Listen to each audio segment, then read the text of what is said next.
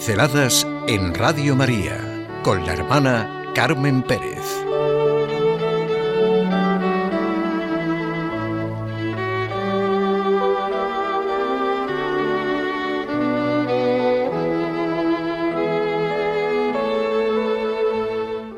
La llamada a la santidad en nuestro mundo.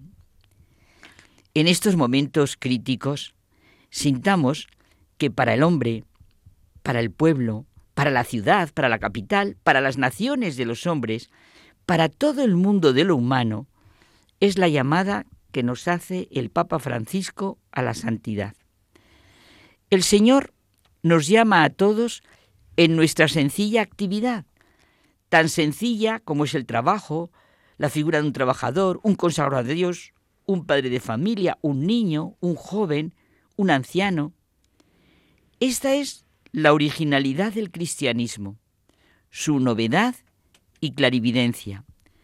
La familia de Nazaret, José, María y Jesús son referencia para todo ser humano. Dios se hizo hombre para enseñarnos a vivir, a caminar, a responder. La santidad, dice el Papa Francisco, es vivir en unión con Él los misterios de su vida que nos dan la gracia, la luz, la fuerza para vivir o no sabemos lo que es el hombre o lo olvidamos. Eso parece nuestro momento. A veces lo estudiamos como una máquina o como un animal, para otros es un producto evolucionado o un objeto de la, no sé, de la sociología, vamos. Solo vemos en él un ser más curioso que los demás, un instrumento de poder, de placer. Pobres psicologías y pobres ciencias las que no ven lo auténtico y la realidad del hombre, qué daño le hacen, cómo prostituyen la condición humana.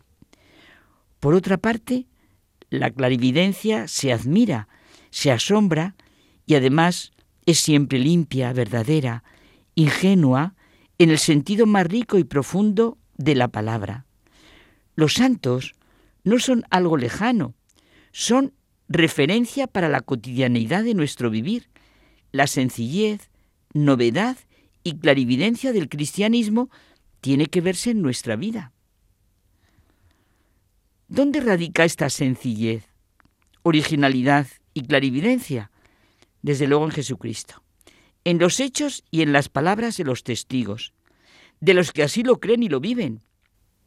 La cruz, el sufrimiento, la dificultad, es nueva por el modo en que Jesús lo aceptó y lo sufrió. La resurrección es nueva.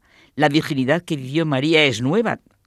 El mensaje del amor de Dios y a Dios, el amor al prójimo como compendio pleno de la ley, la Eucaristía, en la que se manifiesta desde su resurrección el perdón de los pecados, la sobreabundancia de gracia, son novedades que Él ha traído al mundo y que vive el que se encuentra con Él.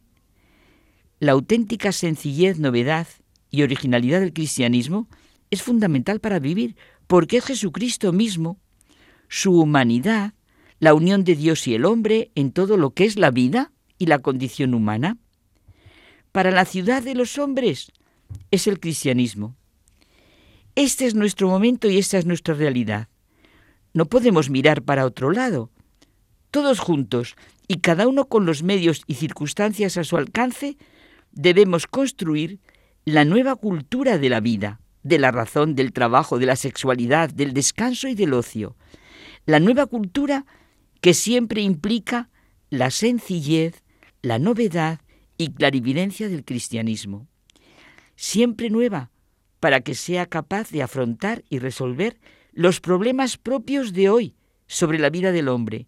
Nueva para que sea asumida con una convicción más firme y activa por todos los cristianos nueva para que pueda suscitar un encuentro humano, cultural, serio y valiente con todos. San Juan Pablo II nos invita desde su encíclica El Evangelio de la Vida. Nos hemos acostumbrado a la palabra Evangelio y la tendríamos que redescubrir. Tan cansados que estamos de las malas noticias, y más vamos a estar si no oímos las buenas, y sobre todo la buena noticia de la resurrección, de la redención del Cristo, de la llamada que nos hace a la santidad. Aquí está nuestro gran reto y nuestra misión.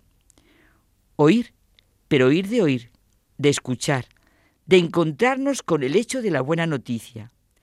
El Evangelio de la vida, del amor, de la razón abierta al misterio de Dios, de lo que nos hace mejores, de lo que nos ayuda a construir para todos, es el centro del mensaje de Jesús.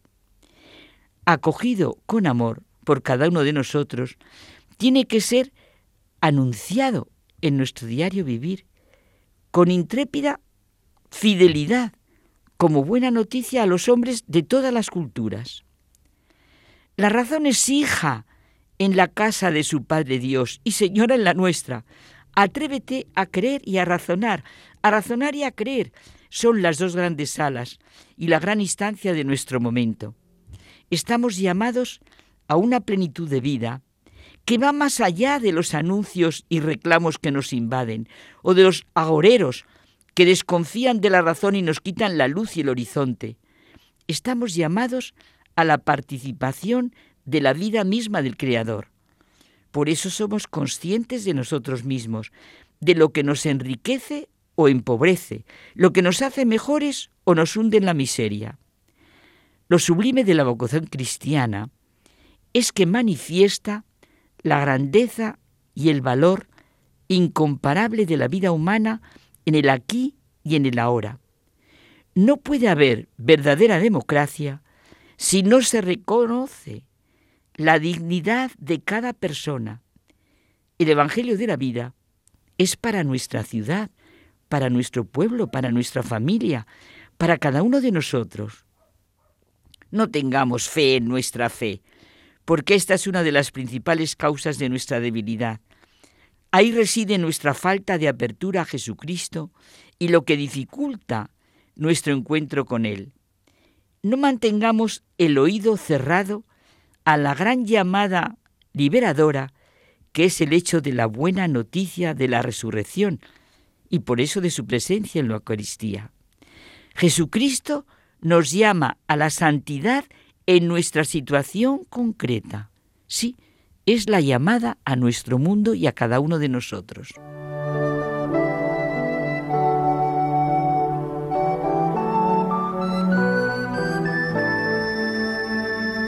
Pinceladas en Radio María con la hermana Carmen Pérez.